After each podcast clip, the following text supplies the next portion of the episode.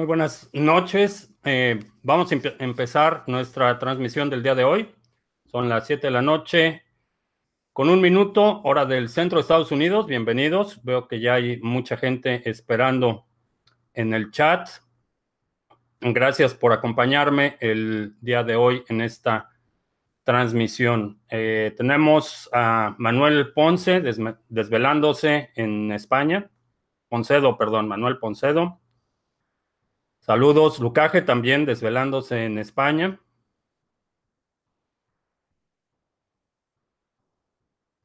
En Crypto Shifter en Argentina, Alnork en Venezuela, Nelly Patricia Díaz en Colombia, Edmundo en Baja California, México, ¿A quién más tenemos por aquí? Paco en Monterrey, Sebastián en Francia,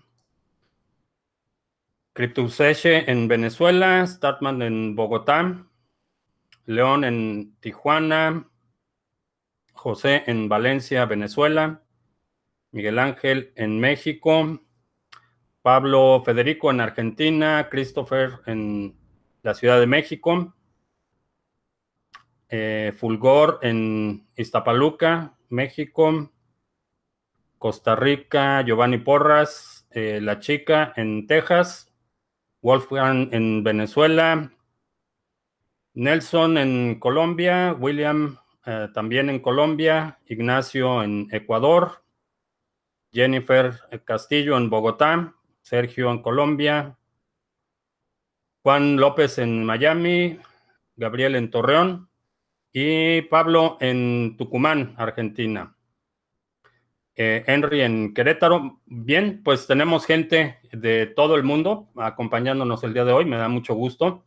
El fin de semana, eh, no sé si viste el, video que publiqué, eh, tuve la oportunidad de participar en una conferencia de Bitcoin y criptomonedas. Fue un evento bastante interesante. es la, la, en realidad es la primera presentación, conferencia que doy en inglés y al parecer eh, fue bastante bien recibida. Eh, de hecho, tengo ya otra invitación en, cuando hablemos de los eventos. Eh, te voy a decir de qué se trata, pero voy a, participar en otro evento. básicamente tocando este tema que hay mucho interés ah, de compañías, empresas, emprendedores, desarrolladores de saber qué es lo que está pasando en América Latina, qué oportunidades hay. Particularmente tuve la oportunidad de platicar eh, con eh, el CEO de una de las empresas eh, que tiene la infraestructura más grande de cajeros aquí en Estados Unidos. Están ya refinando sus planes para expandirse a Latinoamérica y vamos a ver de qué forma podemos colaborar con ellos. Es un proyecto bastante interesante. Entonces hay mucha inquietud, mucha eh, mucha avidez por saber qué está pasando en América Latina y de alguna forma hemos aprovechado nuestra plataforma y, la oportunidad que me das de, eh, interactuar directamente eh, cada semana a través de YouTube y de enterarme qué es lo que está pasando en Latinoamérica, cuáles son las inquietudes, cuáles son las barreras. también el sábado participé vía remota en un seminario taller que dio la Asociación blockchain de Bolivia. Eh, fue una audiencia bastante nutrida. Eh, el, seminario fue eh, todo un éxito y van a estar organizando más actividades de esta naturaleza en, Bolivia y también por ahí alguien me contactó de Ecuador que quieren organizar un evento. Entonces hay muchas, muchas oportunidades para dar a conocer, para interactuar para eh, poder eh, crear estas eh, alianzas que nos permitan lanzar los proyectos. una de las preocupaciones que, he recibido vía correo electrónico, vía comentarios, es que si platico mi idea, alguien, alguien más la va a implementar o, o, tengo la idea, pero no tengo los recursos financieros o no tengo los recursos técnicos para lanzar un proyecto. Este tipo de eventos, de conferencias, meetups locales, eh, te permiten empezar a, conocer, interactuar a llegar a estos puntos de acuerdo en lo que eh, puedes colaborar con otros proyectos, eh, ganar experiencia antes de lanzar tu propio proyecto. Hay muchas oportunidades y definitivamente los eventos, las conferencias, los seminarios presenciales son una excelente oportunidad. También hay muchos canales, Discord, cada proyecto tiene su, su canal, en Telegram hay muchísimas oportunidades para empezar a involucrarte si lo que quieres es desarrollar proyectos. Sé que hay mucho talento, sé que hay eh, mucha gente que tiene la capacidad de desarrollar estos proyectos. Eh, lo único que están necesitando es esos, eh, esos contactos, esa posibilidad de, lanzar proyectos conjuntos. Creo que es una buena oportunidad y si estás en esta posición que quieres lanzar un proyecto, que quieres eh, involucrarte eh, en algún proyecto, eh, empieza a buscar eventos locales para que empieces a establecer estas alianzas a nivel local. las, las presentaciones, nada más como aclaración, subí el video en inglés. No tengo, no tengo ahorita planeado hacer traducciones de estas presentaciones porque son un, un, sumario o, un, resumen de mucho de lo que hablamos en el canal.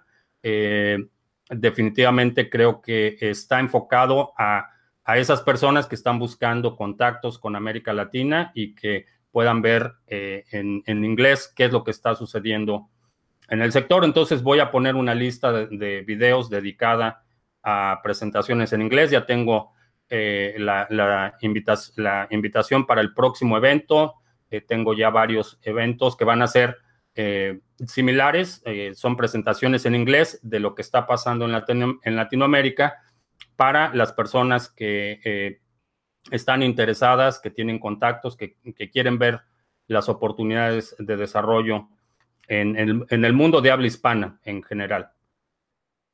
Bien, vamos a ver algunas preguntas. por ahí alguien un tempranero llegó hace casi una hora y me preguntaba por NIO. Eh, NIO es un proyecto, es una plataforma de contratos inteligentes. en muchas ocasiones se, refiere a NIO como el Ethereum chino y creo que tiene un potencial enorme. Hay algunas barreras que tienen que resolver antes de poder eh, convertirse en una plataforma de adopción masiva. Una de ellos es el costo de deployment del contrato, eh, es todavía muy alto Supongo que cuando desarrollaron el protocolo por primera vez, no se imaginaron que eh, el precio de NIO iba a llegar a los niveles que está el día de hoy y, eso es lo que encarece demasiado el costo de publicar un contrato en la red de NIO. Eh, desde el punto de vista de desarrollo de, plataforma tecnológica, creo que tiene ventajas. Tiene eh, todavía cierto grado de centralización. Los nodos que validan los bloques eh, todavía están eh, relativamente centralizados, pero en términos de potencial a, futuro y de desarrollo de la plataforma, estamos viendo proyectos eh, que ya se están lanzando sobre la plataforma de NIO, particularmente Ontology. Creo que es un proyecto que tiene mucho potencial y definitivamente como parte de mi portafolio tengo NIO, estoy haciendo, acumulando gas constantemente eh, cada vez que acumulo suficiente gas para comprar más NIO, voy incrementando eh, esa posición. El escalón para eh, la, cantidad de NIO que necesitas para que sea este, esta solución escalable que puedas ir acumulando de forma más rápida es un poco alta. Necesitas mucho NIO para acumular suficiente gas que puedas cambiar a, un NIO, porque NIO, otra de las peculiaridades de NIO es que la, moneda no es divisible. Entonces no puedes transferir o, eh, eh, puedes comprar en algunos exchanges, eh, puedes comprar fracciones, pero cuando quieres hacer un retiro, un retiro o quieres hacer transacciones dentro de la red de NIO, tiene que ser en números enteros. Esto, en mi opinión, es una desventaja, pero creo que están en vías de resolver estos problemas. Saludos. Ricardo, eh, de Querétaro. Viví en Querétaro muchos años antes de venir a Dallas, vivía ahí en Querétaro, en la calle Río de la Loza, detrás de la Casa de la Marquesa.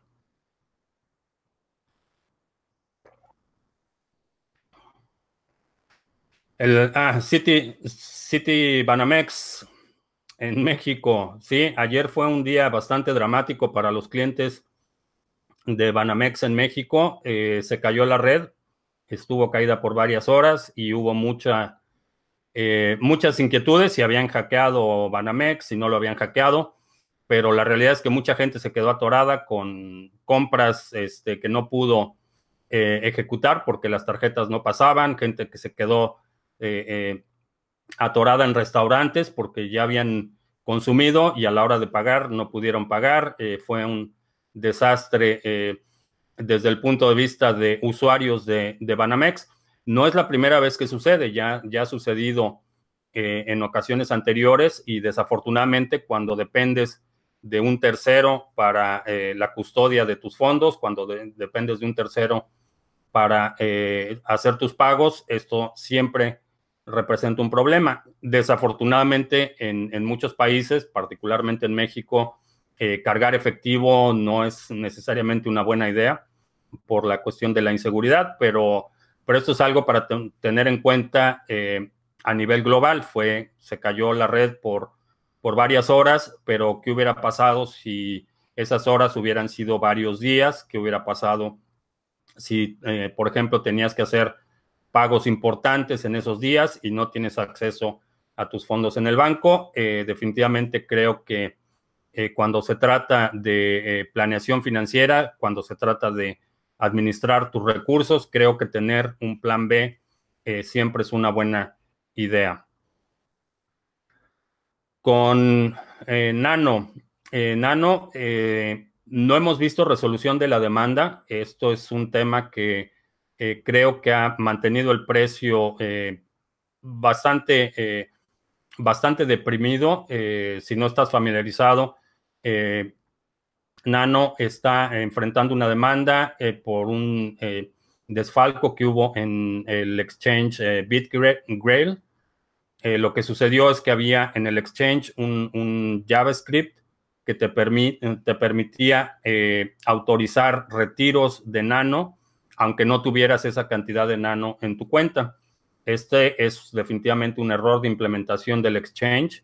Eh, el asumir que, desde el lado del cliente se pueden ejecutar este tipo de operaciones sin una validación del lado del servidor, definitivamente es un error de seguridad.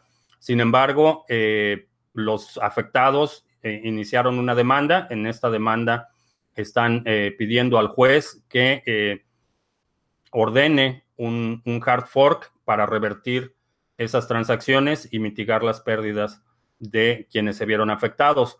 Este, eh, no hay ningún precedente legal para este tipo de, demandas. No sabemos si el juez va a emitir tal orden y en el caso de emitir tal orden, eh, cómo se implementaría, quién sería el responsable, eh, cuál sería la reacción de la comunidad, porque finalmente la comunidad no tiene que aceptar esta orden judicial. Si tú eres usuario de Nano, puedes eh, participar en un fork distinto, puedes aceptar la nueva cadena con las transacciones revertidas o no. Eso es algo opcional. Entonces hay, hay muchos, muchas preguntas sin resolver en, esta situación de Nano y en general, si antes de invertir en Nano, yo me esperaría a ver cuál es la resolución, porque aunque legalmente no pueda tener ningún impacto, definitivamente en precio puede haber una gran oportunidad para ah, tomar una posición grande eh, si crees que ese proyecto eh, vale la pena. Eh, ¿Qué va a pasar con Ethereum? nadie sabe qué va a pasar con Ethereum. hubo mucha especulación la semana pasada sobre si la Comisión de Valores aquí en Estados Unidos iba a determinar que Ethereum es un valor bursátil y por, por ende eh, tendría muchas implicaciones en términos de transferencias, eh, regulación de los exchanges, tenía muchas implicaciones, hubo mucha especulación en ese sentido. parece que no hay tal resolución, no hay, no hay ni siquiera intención de tomar ese tema. en términos de el siguiente, la siguiente evolución a nivel de protocolo, que es Casper, eh, parece que ya empieza a, vislumbrarse un poco más claro la transición a, prueba de participación, proof of stake, en la red de Ethereum. Eh, inicialmente eh, vas a requerir 32 Ethers para participar en, el eh, proof of stake. Si queda como está propuesto, todavía no, no es definitivo, pero parece ser que va a ser una cantidad alta la que necesites para participar en proof of stake. Mm, con los problemas que hay en Argentina, eh, creo que se retrasen las regulaciones de las criptomonedas en el país. Eh, no, creo que los problemas económicos van a tender a acelerar eh, la, adopción y por ende empujar regulaciones más flexibles. creo que es inminente que, la adopción en Argentina es de las más avanzadas a nivel de América Latina y creo que eso va a empujar eh, regulaciones más flexibles.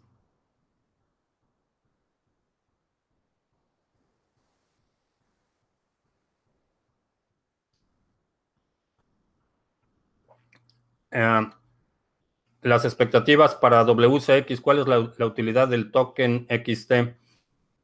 Eh, la utilidad del token XT es parecido a lo que está haciendo Binance con su token, es pagar comisiones al exchange y eh, con estas comisiones ir, ir eh, destruyendo eh, cierta cantidad de monedas.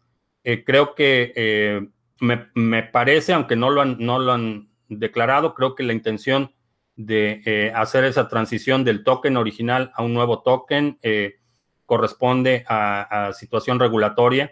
El token original de WCX era tenía la intención de repartir eh, dividendos a los tenedores de la moneda eh, y el nuevo token no va a tener esta característica. Me parece que tiene que ver con la cuestión regulatoria. Cuando tienes un token que ofrece dividendos por cualquier actividad, automáticamente es considerado un security, eh, un valor bursátil y por ende tiene que cumplir con una serie de de regulaciones, limita la participación en ciertos países, limita la participación de inversionistas no calificados aquí en Estados Unidos, entonces tiene eh, muchas implicaciones. Eh, creo que la, transición a hacer un modelo en el que la apreciación del token es en función de, eh, la acumulación de fees del exchange, de comisiones y de la destrucción de la moneda, creo que es un una eh, solución interesante y que evita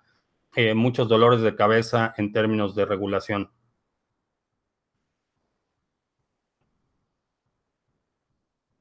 Eh, creo que, si creo que Ethereum baje hasta más del 80% de su valor actual. No lo creo, no tengo ninguna razón para pensar que Ethereum pudiera sufrir un, una bajada eh, de ese nivel. Eh, no hay ningún aspecto fundamental o, ninguna amenaza crítica.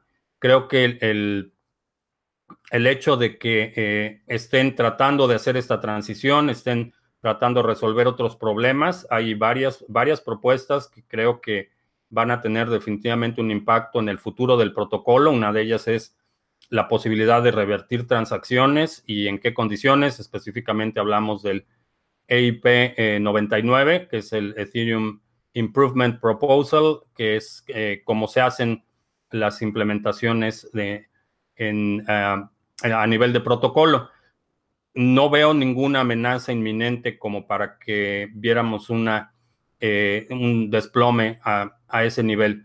Eventualmente puede suceder, eventualmente puede ser reemplazado. Eh, creo que un, indicador importante sería si proyectos que están basados en Ethereum, tokens ERC20, empiezan a hacer transiciones a otras plataformas de eh, contratos inteligentes. Eh, creo que la minería, que si creo que la minería como tal desaparezca y la única que se quede minando sea BTC, no lo creo. Creo que va a haber otras monedas que van a utilizar Proof of Work como mecanismo de seguridad en el protocolo.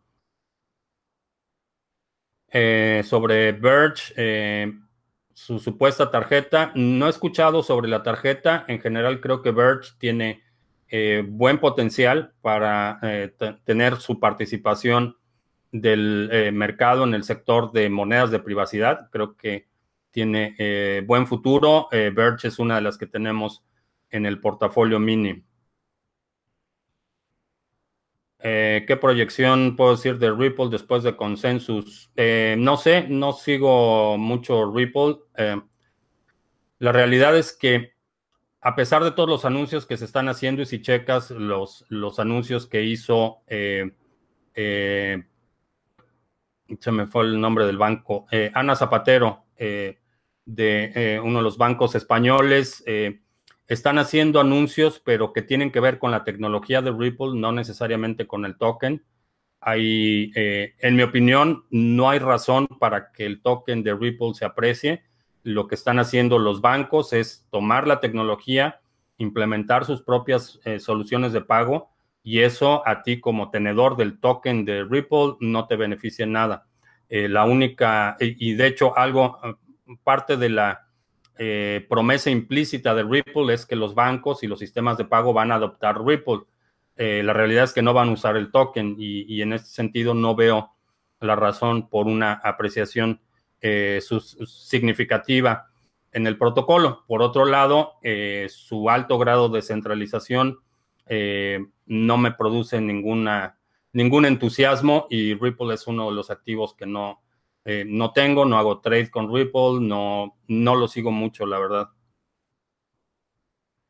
Eh, ¿Qué opino del exchange que Nasdaq abriría para criptomonedas? Eh, creo que es interesante porque por la tecnología que tienen Nasdaq, por la experiencia, el expertise que tienen en la ejecución de alta velocidad, en la ejecución de alto volumen, en los sistemas de información, creo que sería muy interesante.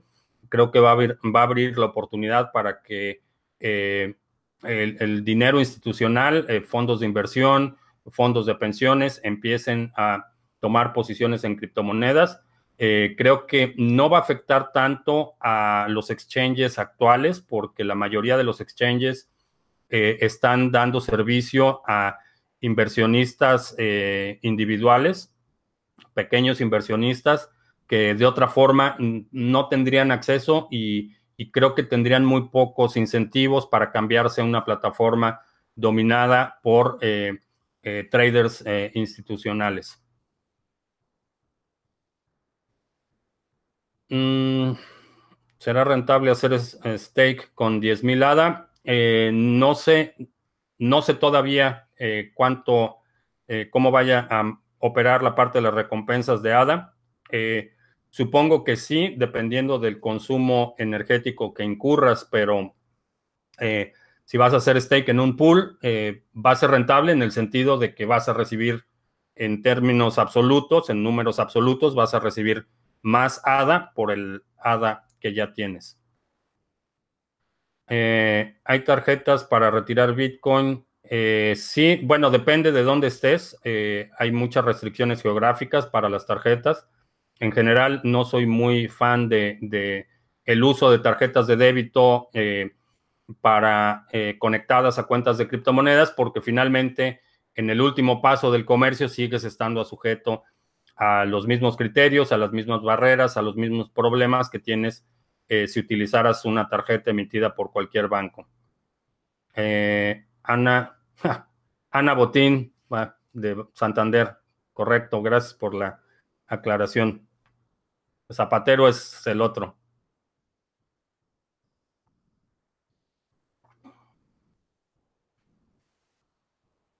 Eh, Ripple reemplaza a Swift. Eh, puede ser que reemplace a Swift, pero eso no significa que vayan a utilizar el token.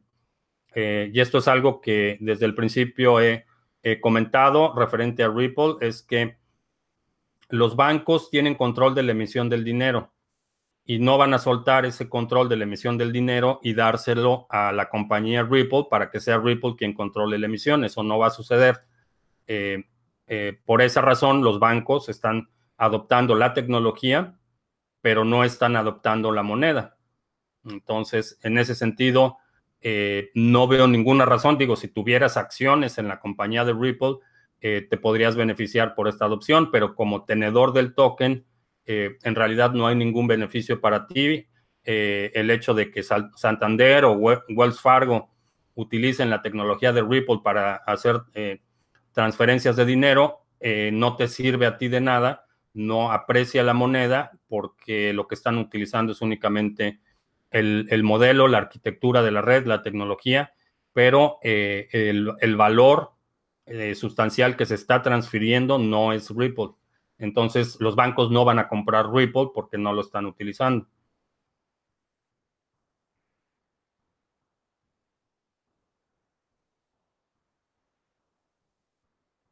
Mm, ¿Por qué no? ¿Por qué no contesto en Twitter? Eh, no sé.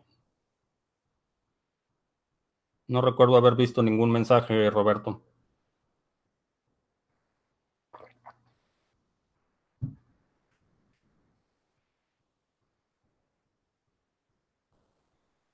Ah, Edmundo dice que el exchange Nasdaq tiene un video.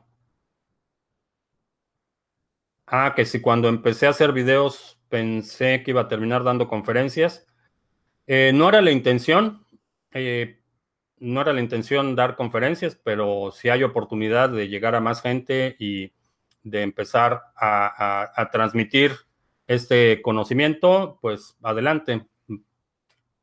Creo que no era parte del plan definitivamente dar conferencias en vivo, eh, pero si se está dando la oportunidad y me están invitando a hablar, pues vamos a hablar. Eh, ¿Cómo va la implementación de smart contracts en la red de Cardano? Eh, la semana pasada hicieron un update de el, del roadmap de Cardano. no he visto el documento, el fin de semana estuve ocupado pero siguen avanzando y siguen avanzando bastante rápido.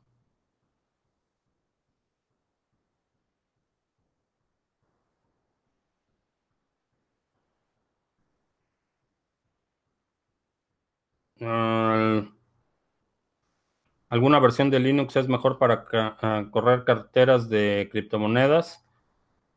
Eh, no, digo, mientras eh, la, mayoría de los sistemas operativos eh, Linux eh, funcionan igual, de lo que he visto en términos de implementación, creo que Ubuntu es de los más, de los más populares y creo que así a, a cálculo, creo que la mayoría de los proyectos tienen inclusive tutoriales para instalar sus carteras en Ubuntu.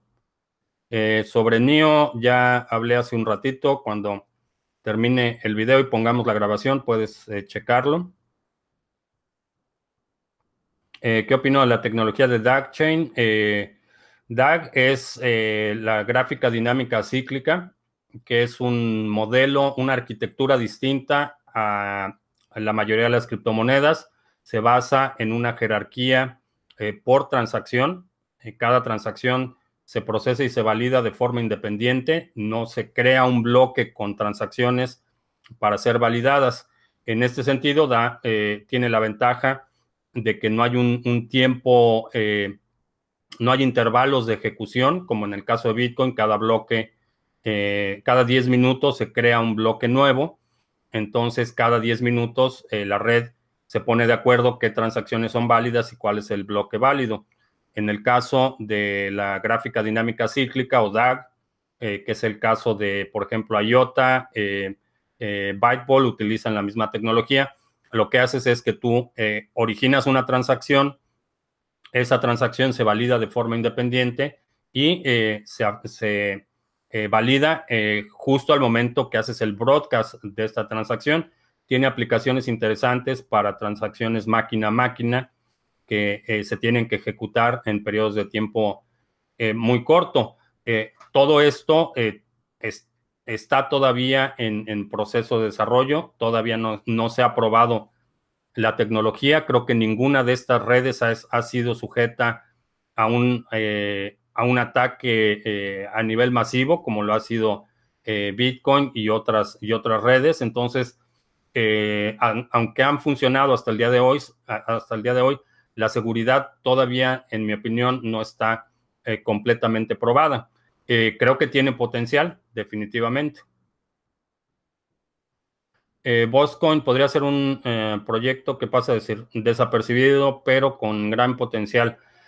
sí, en febrero, en una conferencia, ah, platiqué con el, el, CTO y el CEO de Boscoin. ellos están en Corea del Sur. El proyecto es bastante interesante, sobre todo en términos de, gobernabilidad de la red. creo que es un proyecto que tiene potencial.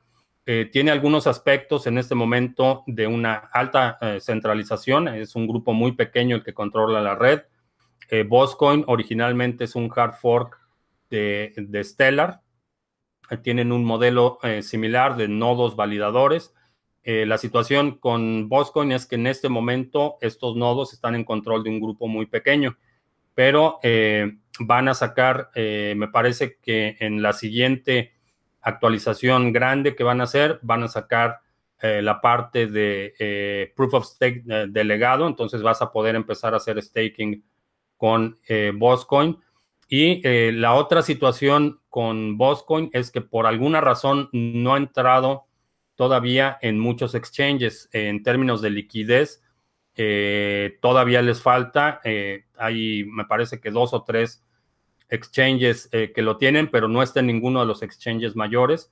Creo que en cuanto eso empiece a cambiar, eh, Boscoin va a tener una presencia mucho más eh, visible.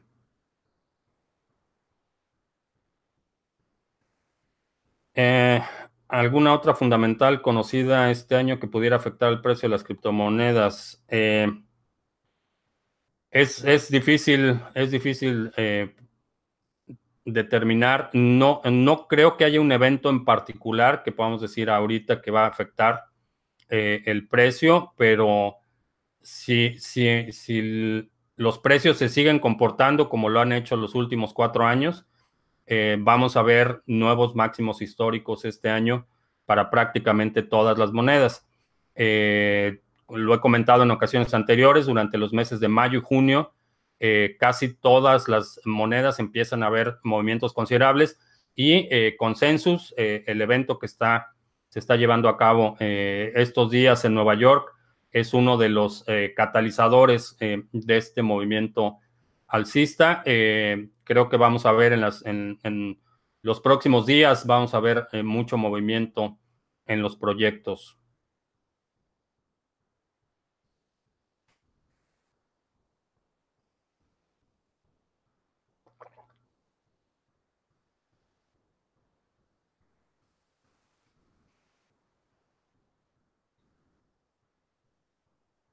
Mm, si pierdes tus tokens por un tema tipo Mangox, haremos un crowdfunding para apoyarte.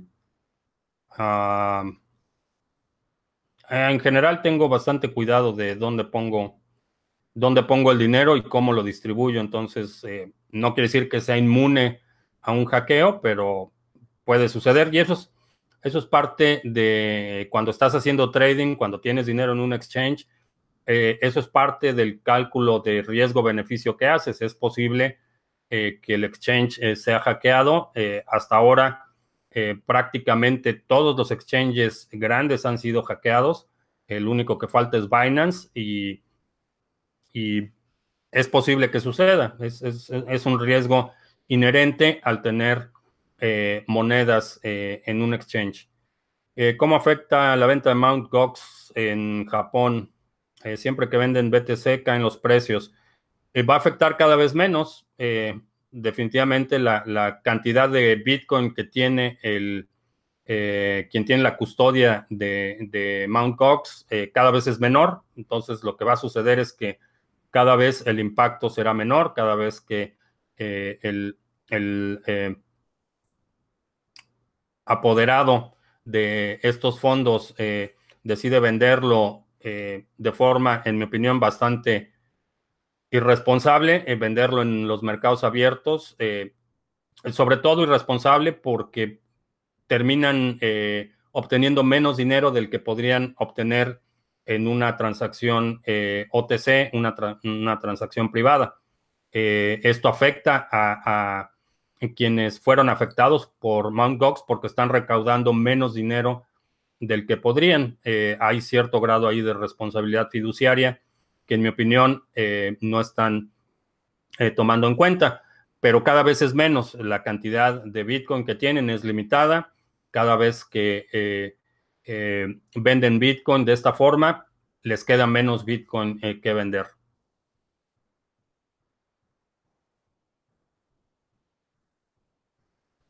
Em, para los interesados en Calisto, están eh, en Twitter están pidiendo votos en un exchange. Eh, si quieres participar, eh, busca en, en Twitter las instrucciones para votar por ese proyecto. ¿Es recomendable guardar todos tus criptos en un solo ledger o dividirlos en dos o tres? Sería recomendable dividirlos en dos o tres. Siempre que tengas mm, un, punto único de falla, eh, es un problema. Entonces, en mi opinión, sería preferible dos o tres. Eh, que si creo que Bitcoin con Lightning Network va a matar a Litecoin, no, no lo creo. Eh, el tiempo de ejecución por bloque en Litecoin es mucho menor que Bitcoin. creo que Litecoin tiene su espacio, tiene su uso. Litecoin también tiene Segwit, Litecoin también tiene su implementación de Lightning Network y creo que eh, puede seguir compitiendo en igualdad de circunstancias, considerando que tiene una ventaja considerable de que su tiempo por bloque es menor.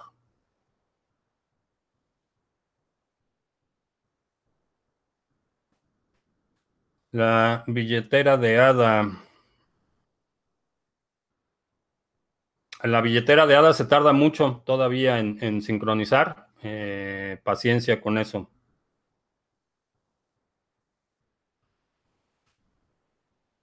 De Crypto Mining Farm, eh, me parece que es una vulgar estafa. Eh, tengo un video en el que hablo de este tema y es una estafa porque la minería virtual, lo que llaman minería virtual, no existe, no beneficia a nadie, no produce ningún valor y en mi opinión es simplemente un, mecanismo para estar pasando el dinero de nuevos inversionistas a inversionistas anteriores.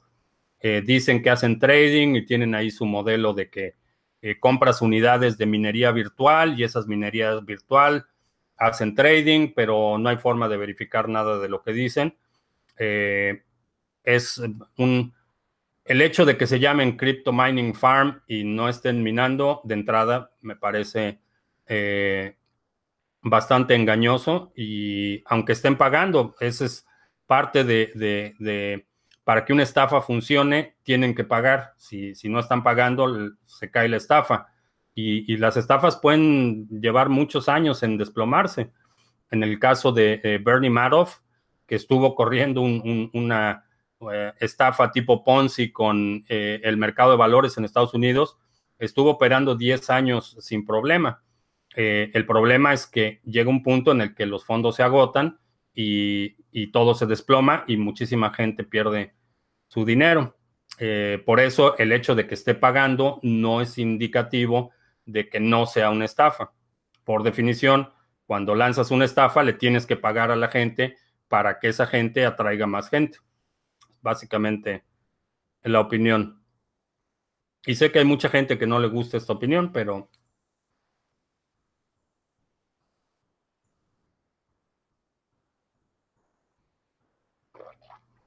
Hashflare. Hashflare eh, sigue minando. Eh, tenemos contratos con Hashflare, pero dejamos de reinvertir desde ah, agosto del año pasado porque cambiaron los términos de sus contratos y no me pareció eh, una práctica honesta el hecho de que los contratos que originalmente vendieron como contratos ilimitados forzaron la eh, expiración a un año. Entonces, todos esos contratos que por los que pagamos eh, como si fueran contratos abiertos van a expirar en agosto de este año y definitivamente por eso decidimos eh, ya no invertir más dinero con ellos. pero siguen, siguen operando, siguen minando, seguimos retirando regularmente lo que estamos minando con ellos, pero ya no estamos haciendo nuevas inversiones. Eh, ¿Qué opino de EOS en comparación con Ethereum? Eh, todavía no hay un punto de comparación. EOS está todavía en testnet, entonces en términos de, de, ejecución, en términos de funcionalidad y adopción, todo lo que es IOS en este momento es únicamente una teoría.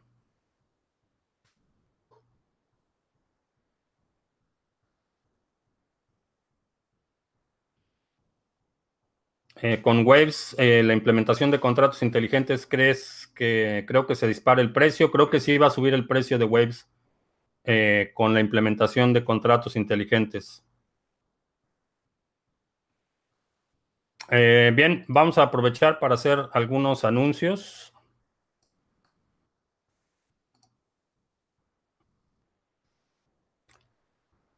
primero tenemos el seminario de trading que tenemos el último sábado de cada mes. Es un seminario de trading básico.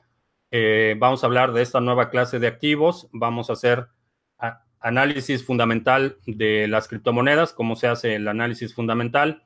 Eh, vamos a ver herramientas y recursos útiles para trading y vamos a ver una metodología eh, para principiantes de cómo empezar a hacer trading, cómo utilizar los indicadores que te da el exchange cómo hacer tu plan de trading, cómo ejecutar un plan de trading, cómo hacer la administración de fondos y eh, cómo operar de forma eh, regular una eh, cuenta de trading. El seminario dura aproximadamente dos horas y grabamos el seminario. Después del seminario tienes acceso a la grabación y también tienes acceso a la guía que damos en PDF durante el seminario.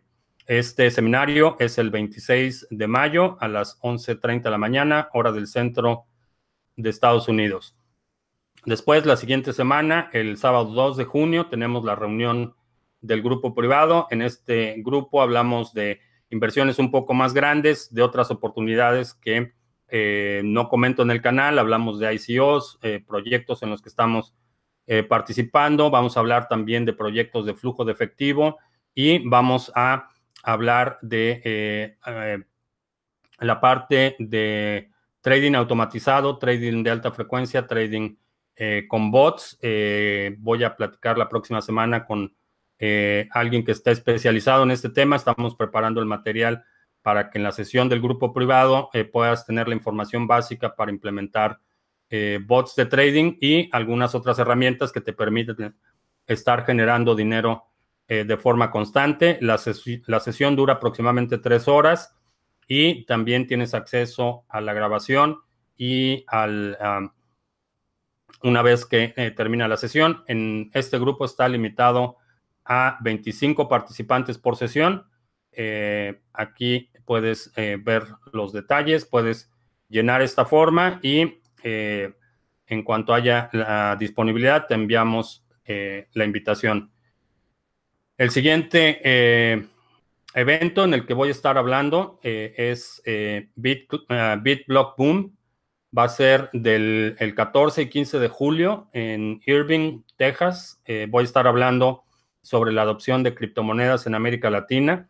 Es un evento bastante interesante.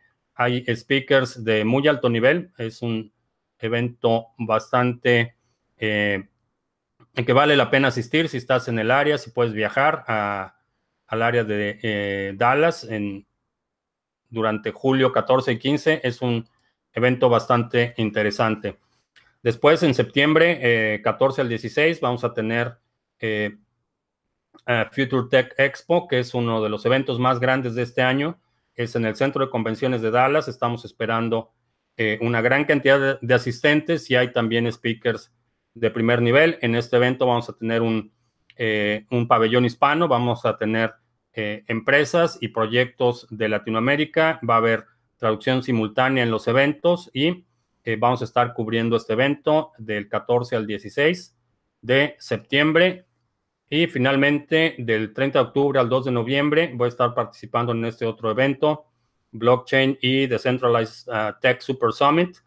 En este evento, este es más técnico, este es un evento eh, que tiene eh, talleres eh, para desarrolladores, hay sesiones de capacitación, manejo de proyectos, programación de contratos, toda la parte de ingeniería e infraestructura.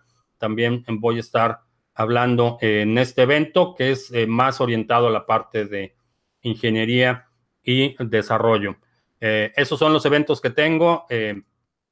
Si quieres eh, participar en cualquiera de ellos, aquí en la descripción dejé los links eh, para que puedas participar.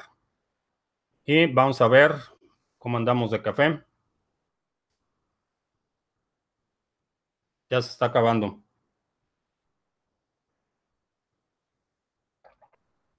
Eh, se puede acceder virtualmente al seminario trading. Sí, es un seminario en línea. Utilizamos la plataforma de Zoom para estos eventos y es totalmente en línea. ¿Algún sitio que permita pronóstico de minería que considere un aproximado de la dificultad?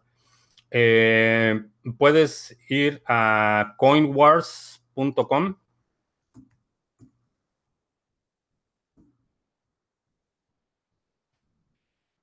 Y ahí eh, tienes un cálculo de dificultad. Ahora, la dificultad está determinada por la capacidad de minería disponible eh, cada vez que se hace este ajuste de dificultad. Entonces, forma de predecirlo es bastante especulativa. No hay una herramienta que te pueda decir exactamente eh, en tres meses cuál va a ser la dificultad del algoritmo. Hay algunas proyecciones basadas en información histórica, pero no hay forma de determinar con precisión en el futuro cuál va a ser la capacidad de minado y por ende cuál va a ser la dificultad del algoritmo. Eh, ADA no ha colocado una fecha cuándo liberarán los pools de Proof of Stake, ¿no?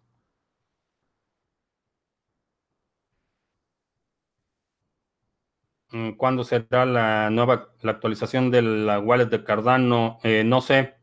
No sé cuándo vayan a hacer actualización. Puedes ir a en la página oficial normalmente tienen eh, datos sobre eh, cuáles son las actualizaciones.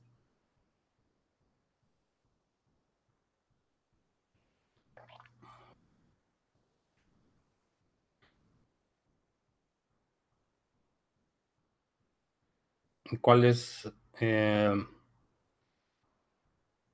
algún sitio que acepte en criptomonedas para comprar pasajes aéreos. Eh, depende dónde estás. Eh, Ryanair estaba, estaba aceptando pagos en criptomonedas eh, hasta que BitPay les, Coinbase les canceló la cuenta.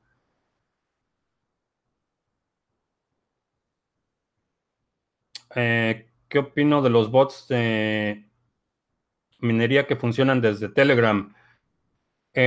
El problema con los bots de minería, bueno, con la minería en general, es que dependiendo de la minería, de la moneda que estás eh, minando, en muchas ocasiones no vale la pena el consumo energético y el ancho de banda comparado con lo que estás recibiendo, a menos que estés haciendo minería especulativa, con la idea de acumular una moneda, eh, con la idea de que en el futuro esa moneda va a valer más.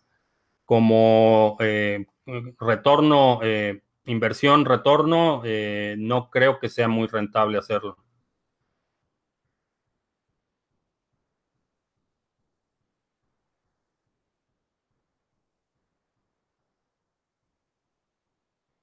Eh, sobre Electrify Asia.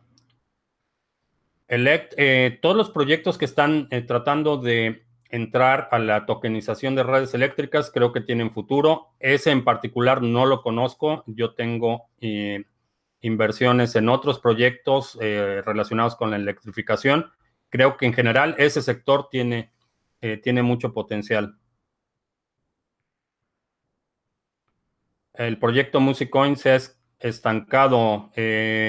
sí, creo que están, están un poco lentos en términos de la adopción de usuarios, pero eh, tienen, últimamente han, firmado, bueno, han atraído buenos eh, eh, artistas, músicos. creo que se ha retrasado un poco, pero todavía creo que tiene muy buen potencial.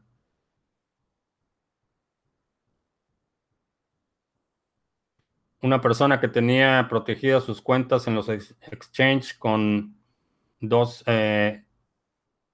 autentificación de dos factores y le hackearon sus cuentas.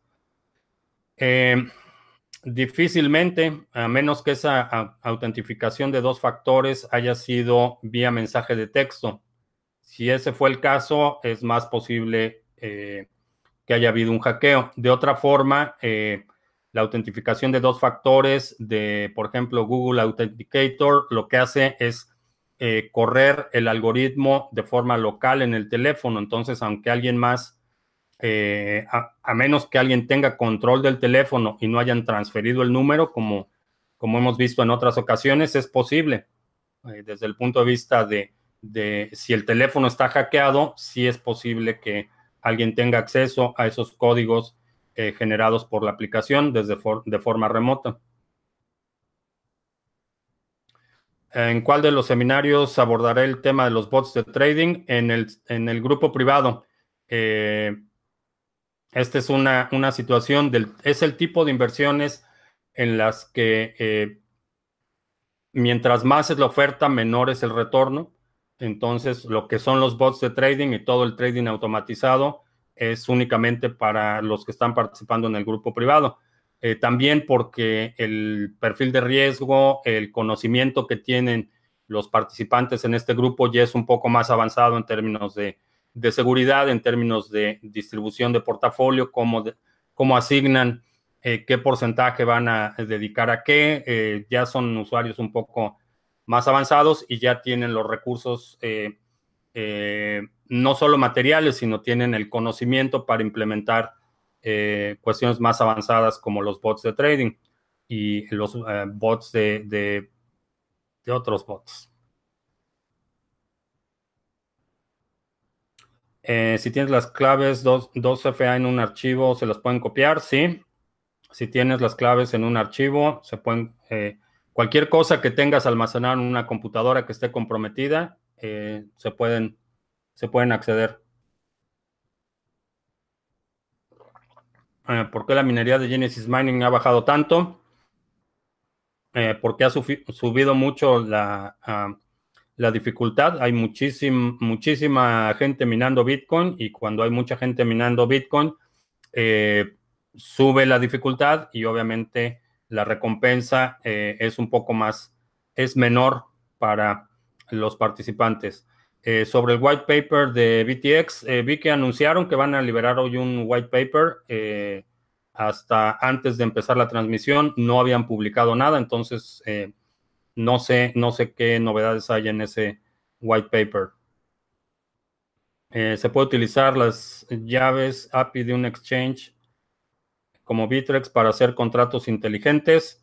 Lo puedes utilizar como oráculo, sí, para resolver o un contrato inteligente como input a un contrato inteligente, sí lo puedes hacer. Mm, que sea una buena idea, ese es otro asunto, pero sí, sí se puede hacer. Sobre todo los APIs públicos, eh, eh, precio, volumen, toda la información que es pública, lo puedes utilizar como oráculo para un contrato inteligente.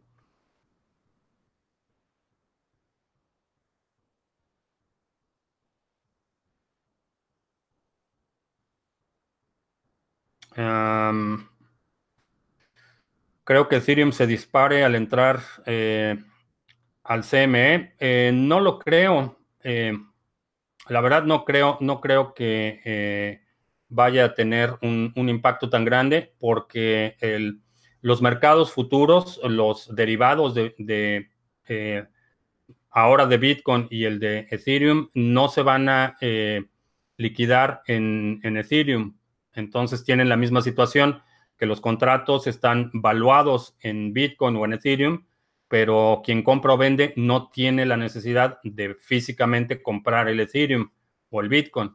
Entonces son contratos liquidados en efectivo. Eh, esos tienden a tener un menor impacto en el precio.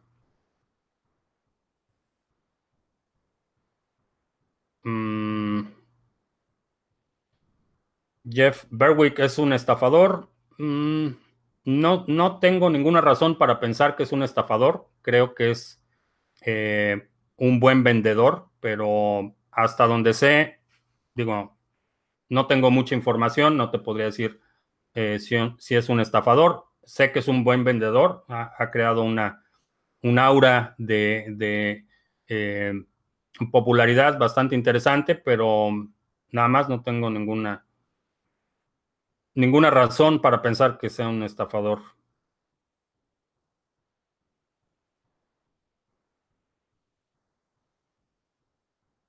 Mi opinión sobre el valor de BTC y consensus. Eh, va a subir. Va a subir el, precio de BTC como lo ha hecho cada vez que hay consensus. Eh, no, sé, no sé si se vaya a mantener.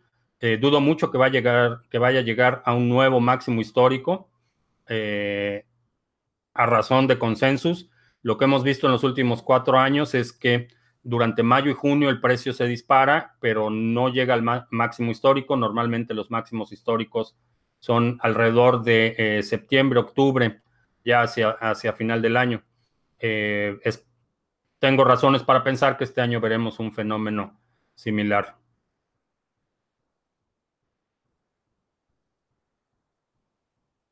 Eh, ¿Cómo veo a Veritasium?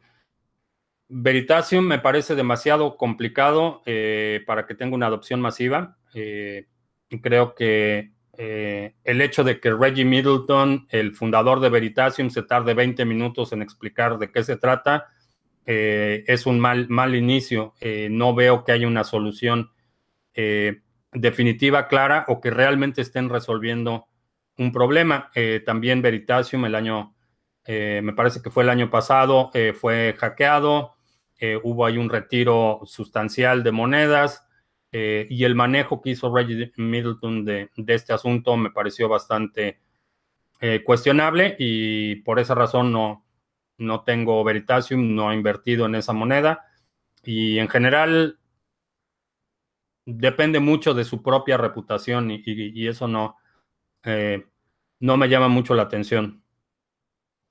Eh, si me gusta apostar con criptomonedas, eh, no. Tengo proyectos de eh, juegos de azar, pero no, en lo, en lo personal no, no apuesto.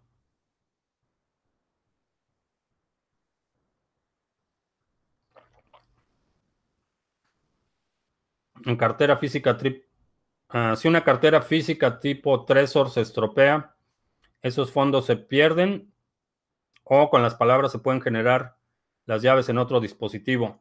Eh, no, cuando físicamente se daña un dispositivo, con esas 24 palabras que escribiste cuando inicializaste el, dispositivo, puedes eh, replicar el mismo, eh, la misma cartera en otro dispositivo.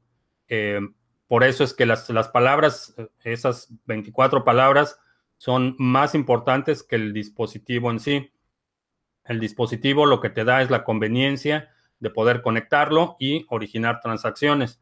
En términos de resguardo, eh, esas, esas, palabras son más importantes que el dispositivo eh, eh, físico en sí.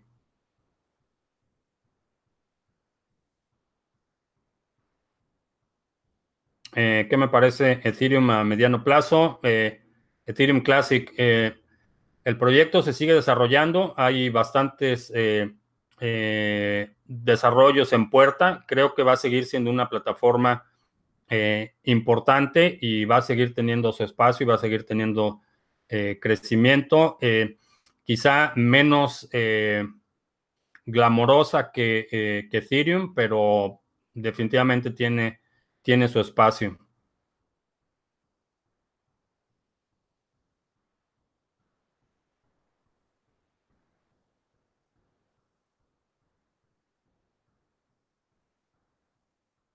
Eh, One Chain. No, no conozco ese proyecto.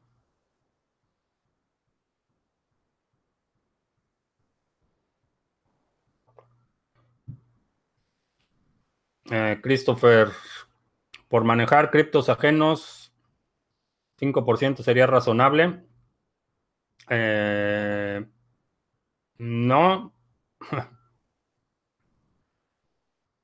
No, creo que eh, por, la cuestión de la seguridad y la custodia, eh, tu riesgo es muy alto. Entonces, eh, yo en lo personal, por 5% no lo haría. sobre todo cuando la custodia es, es, responsabilidad tuya, a diferencia de cuando operas, por ejemplo, un fondo de inversión, generalmente tú decides las inversiones y transfieres los fondos a, a una casa de bolsa a, un, eh, a una eh, entidad distinta que es quien va a comprar los activos o a vender los activos y tu administración es una, únicamente la administración de cuentas eh, en estos fondos o en estas casas de cambio. Con las criptomonedas, tú eres responsable de la custodia. En ese sentido, creo que tener esa responsabilidad a cambio del 5% me parece bajo.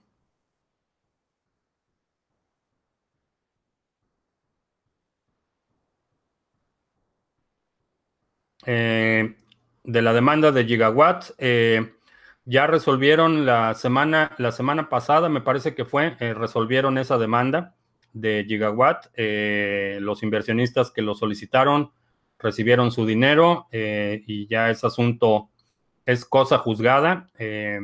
Gigawatt va a seguir operando. anunciaron también un, convenio que firmaron con una empresa que se llama Leonardo, que se dedica a hacer rendering de efectos especiales para eh, eh, producciones de, películas y van a utilizar parte de las tarjetas gráficas eh, para hacer este rendering, cobrar por el servicio y hacer un balance de rentabilidad. Cuando haya un proyecto de rendering que paga más que la minería, van a dedicar esas tarjetas al rendering, van a cobrar por este servicio y cuando no haya rendering, van a utilizarlo eh, para eh, la minería de criptomonedas. Me parece un, una, un, movimiento interesante y, bastante atractivo porque uno de los problemas de la infraestructura de rendering de efectos especiales es que no se ocupa todo el tiempo. Hay temporadas en las que hay muchísima, muchísima demanda y hay temporadas en las que no hay demanda. Eh, y, mantener esa infraestructura es, una infraestructura muy cara de mantener. Eh, es un, movimiento interesante y están también en pláticas con eh, otras empresas para traer aplicaciones de modelos climáticos, desdoblamiento de proteínas, estudios genéticos y otras cosas que van a pagar mucho más que la minería y ese dinero también lo van a recibir quienes tengan y quienes decidan participar en este, en este esquema.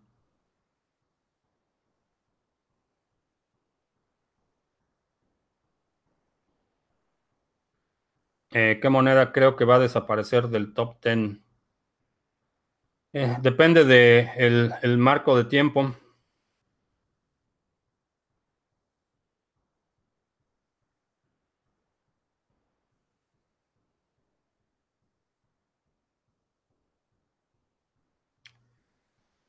Uh, Ruka Coin, eh, no conozco ese proyecto, vamos a checarlo a ver. A ver qué tal. Bien, pues ya se me acabó el café. Voy a tomar una pregunta más.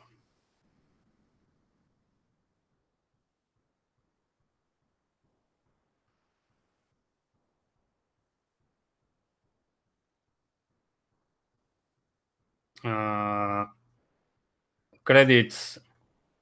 ¿Va a desbancar al Game Credits o Credits? No creo que ninguna moneda, por lo menos en el corto plazo, va a desbancar a Bitcoin como la moneda dominante, como la moneda de reserva. Eh, quizá veamos algunos, eh, eh, algunos proyectos que temporalmente tomen una participación mayor en el mercado, pero esa, esa idea del próximo Bitcoin o, el, o quien va a desbancar a Bitcoin en este momento me parece eh, todavía eh, bastante, bastante lejano. La mejor forma de, guardar grandes cantidades de datos como parte de un contrato inteligente. Eh, no, si tu contrato inteligente tiene que guardar grandes cantidades de datos, necesitas regresar al, borrador eh, los contratos inteligentes eh, deben reservarse únicamente para el aspecto transaccional de eh, la aplicación, no para, para, que el contrato inteligente en sí tenga custodia o guarde demasiada información. acuérdate que eso impacta el costo y, y, en muy pocas aplicaciones se va a justificar que tengas bloques de memoria muy grandes asignados a un contrato. Esto se debe hacer de forma separada. Eh, por ejemplo, Storage, uno de los eh, de los proyectos de eh, almacenamiento distribuido no guarda toda la información en el contrato. El contrato lo único que hace es guardar información de la ubicación física de lo que se está guardando. Entonces, de esta forma, reduces el tamaño del contrato, la ejecución y la operación a nivel de costo de red es mucho menor. Eh, creo que en ese sentido eh, es un mejor diseño tener eh, puntos referenciados de almacenamiento al contrato inteligente que esperar a que el contrato inteligente en sí guarde esta información. Y con eso me despido.